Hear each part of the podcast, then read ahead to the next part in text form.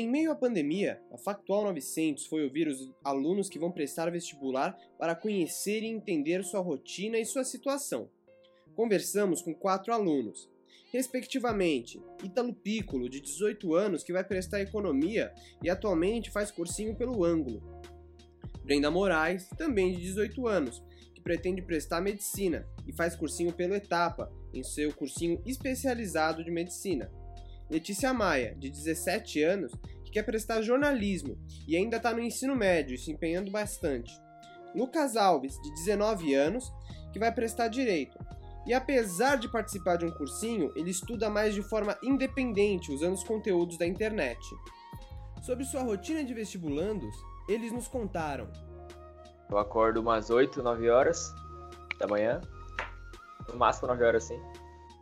Eu tomo café, Aí já em seguida, assim, nove e meia, já começo a estudar, já começo a assistir uma videoaula. Eu sigo um, um cronograma que o próprio, o próprio cursinho disponibiliza. Uhum. Não sou eu que monto, né, das aulas lá. E as aulas já são gravadas, não são, não são ao vivo. Então eu posso assistir a hora que eu quiser, né? Aí eu só paro pra, pra refeição, mas eu fico o dia inteiro nisso, até umas 5, 6 horas da tarde. Enquanto Ítalo segue à risca um cronograma, Brenda explica que está tendo dificuldades em seguir sua rotina inicial, normalmente, eu acordo 5 horas para eu pegar o ônibus às 6 e tá lá no Paraíso às 7 para começar as minhas aulas, que minhas aulas começam às 7 e 5. No EAD, eu tento acordar umas 6 e meia para 7 horas eu começar as minhas aulas. E aí, no começo da pandemia, o Etapa não estava transmitindo aula online, então a gente montava nossa rotina o que era muito diferente, né? Porque as aulas estavam lá, então às vezes falava, ah, hoje eu não quero fazer aula, eu posso fazer a minha aula depois. Agora eles começaram a transmitir aula ao vivo. Então uhum. você meio que tem aquela obrigação de estar lá, mesmo que a aula fique gravada, né?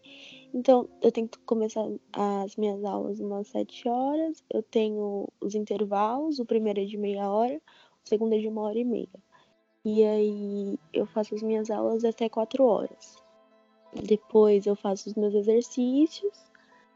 É, eu tenho palestra também, alguns dias, 5 horas da tarde.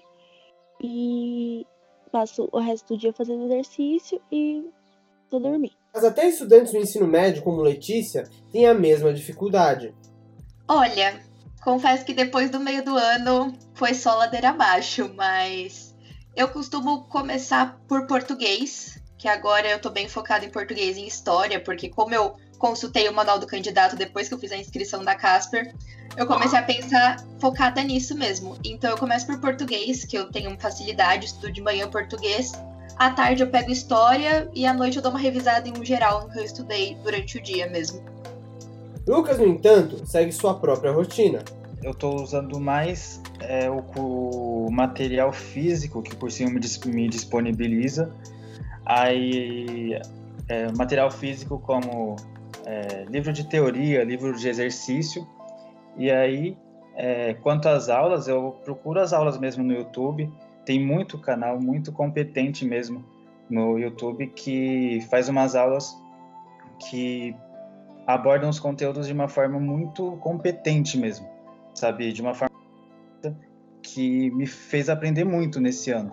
Ainda mais nesse ano que a gente teve que estudar praticamente sozinho, né? Sabe, sem um apoio externo. Então essas aulas do YouTube, é, que tem no YouTube, me ajudaram muito. Ainda sobre a rotina, eles nos contaram quais foram suas expectativas e o que veio a se tornar realidade do começo da pandemia até hoje. Nessa pergunta, Ítalo e Lucas nos responderam que suas rotinas melhoraram em comparação ao começo da pandemia, já Brenda e Letícia não. Então, eu não pensei em desistir, mas eu não achei que eu ia conseguir me organizar, não. Porque no primeiro mês, assim, março, abril, tava uma bagunça total. Eu não conseguia regular o sono, não conseguia regular a rotina. Uhum. Teve uma época que eu estudava, assim, tipo, meia-noite, uma da manhã, tudo bagunçado. Mas conforme o tempo foi passando, eu consegui me adequar legal. Eu realmente achei que eu fosse conseguir manter uma rotina. E eu consegui manter uma rotina boa por uns 3, 4 meses. Assim, eu acordar todos os dias, fazer todas as atividades, e fazer simulado, enviar redação. Eu consegui manter essa rotina assim saudável por uns 3, 4 meses. Depois disso foi muito difícil para mim, porque a gente chega ao limite, né? Assim, a saúde mental, pelo menos a minha, foi muito afetada. E aí eu não consegui mais manter uma rotina boa de estudos.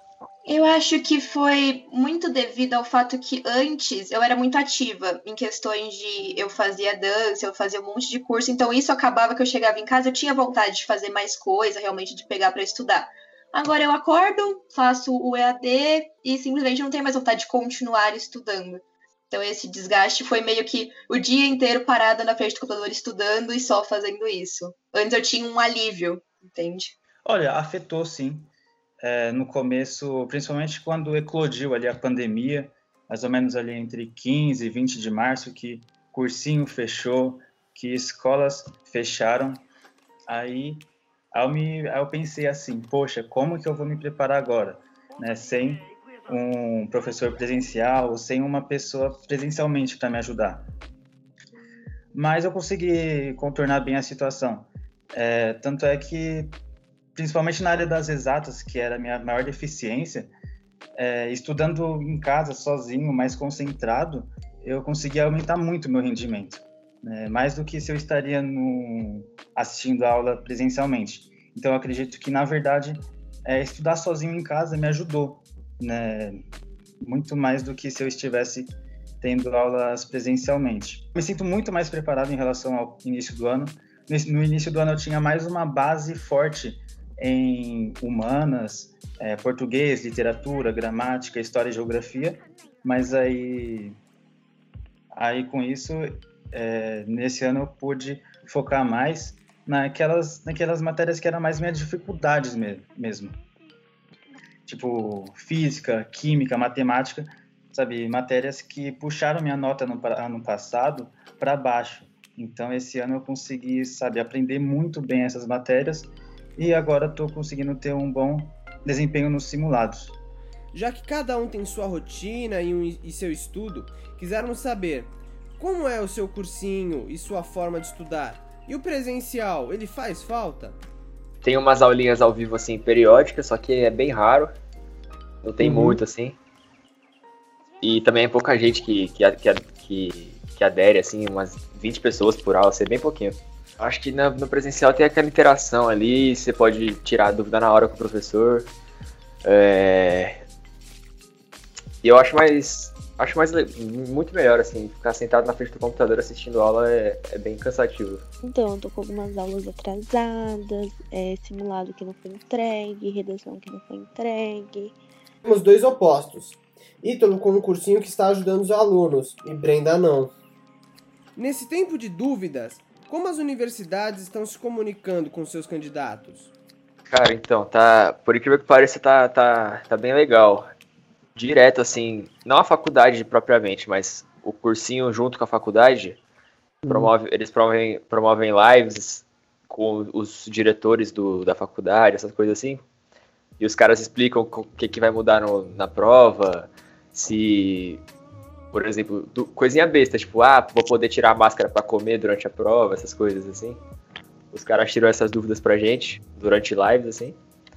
E tá sendo bem legal. Talvez o mais importante, como está a expectativa para a prova? Acham que serão aprovados? Eu tô. Eu tô com uma expectativa boa, eu acho que eu vou me sair bem, porém, como as provas no geral vão ser mais. vão ficar mais fáceis, porque o que as, as, próprias faculdades falaram isso, né, que eles vão facilitar um pouco mais devido à, à defasagem do ensino, do ensino em geral. Uhum. Aí eu acredito que a nota de corte vai subir, né? Então vou ter que ralar um pouco mais. No começo da etapa sempre falou, gente, não caiam nessa ilusão que vocês terão mais chances. E eu falava, mas é óbvio que a gente vai ter mais chances, porque vai ter uma galera que não vai estar estudando. E aí do nada você, essa é a galera que não tá estudando, você falou, putz, talvez eu não tenha mais chances, hein?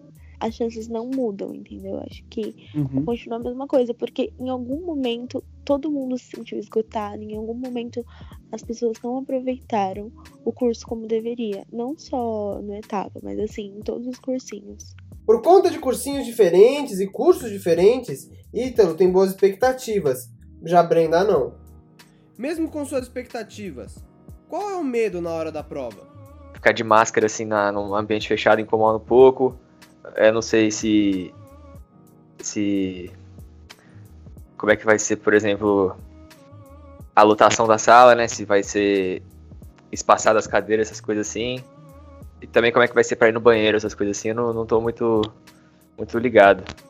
No começo eu tava um pouco preocupada com o uso da máscara, mas agora que a gente usa máscara sempre, eu tô bem mais tranquila. E quando eu tenho que fazer algum simulado, eu já prefiro fazer com a máscara mesmo, para eu ir, pelo menos por algumas horas, para eu ir treinando. Acho que o conteúdo para mim vai ser o mais difícil. Eu tenho muita dificuldade em, quim, em física. Há uma grande preocupação entre Ítalo e Brenda sobre a questão das máscaras, mas nada que os afete muito. Letícia, por outro lado, tem medo da internet e de suas dificuldades no meio da prova. Eu tô bem nervosa por muitas, muitas coisas que podem dar errado. Por, sei lá, a internet cair, o computador pifar. E também por questões minhas de. Eu, eu tenho muita dificuldade de concentração. E como a Casper é uma prova que tem bastante texto e ela te obriga a ler e prestar atenção naquilo que você tá lendo, eu tenho muito medo de acabar me perdendo nos textos. E foi uma experiência que eu já tive com provas agora da escola, que eu percebi que eu me perco nos textos, das perguntas. Então, esse é um medo meu de me perder, de ficar confusa, e um medo da internet e, e falhas externas.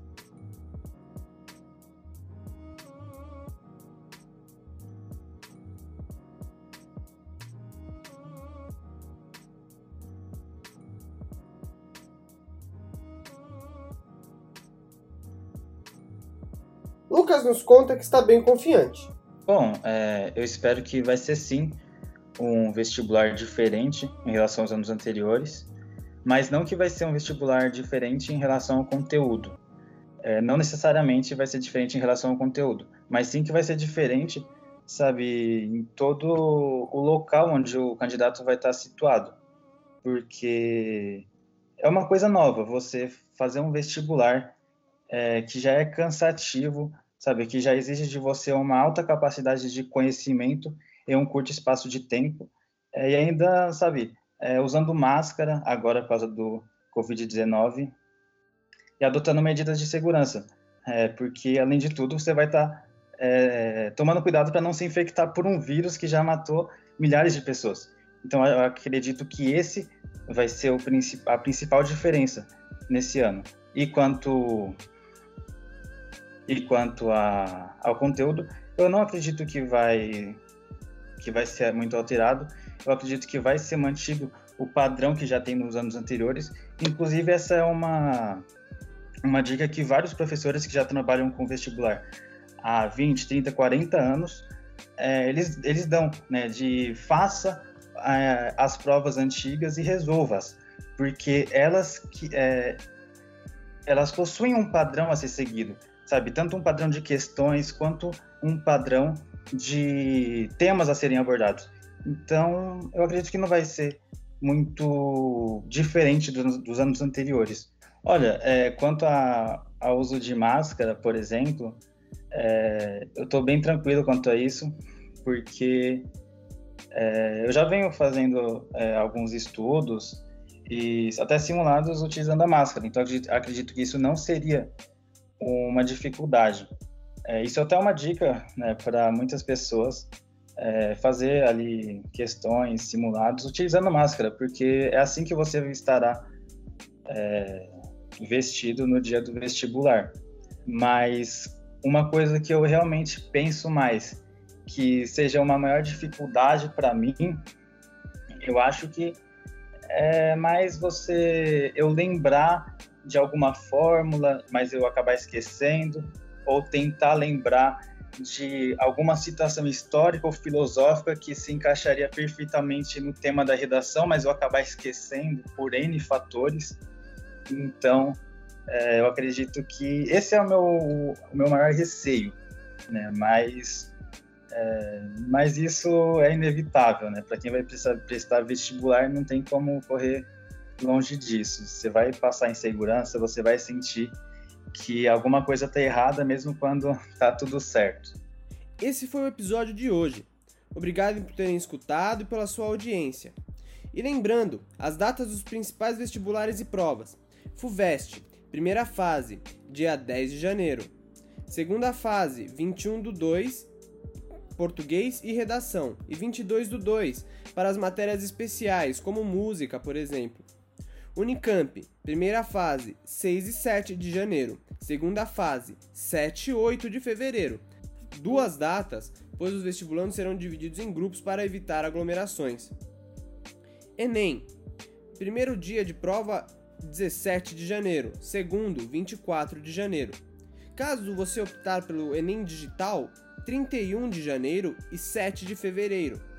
Casper Libero, 6 de dezembro Mackenzie.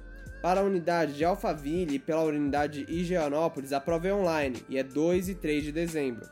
PUC, 6 de dezembro, prova online. FAAP, para a área de comunicação, a prova é 22 de novembro. Para a área de artes plásticas e engenharias, 23 de novembro. Para a área de administração, economia e direito, 24 de novembro. Mais informações você encontra no Twitter da Factual 900. Obrigado pela audiência.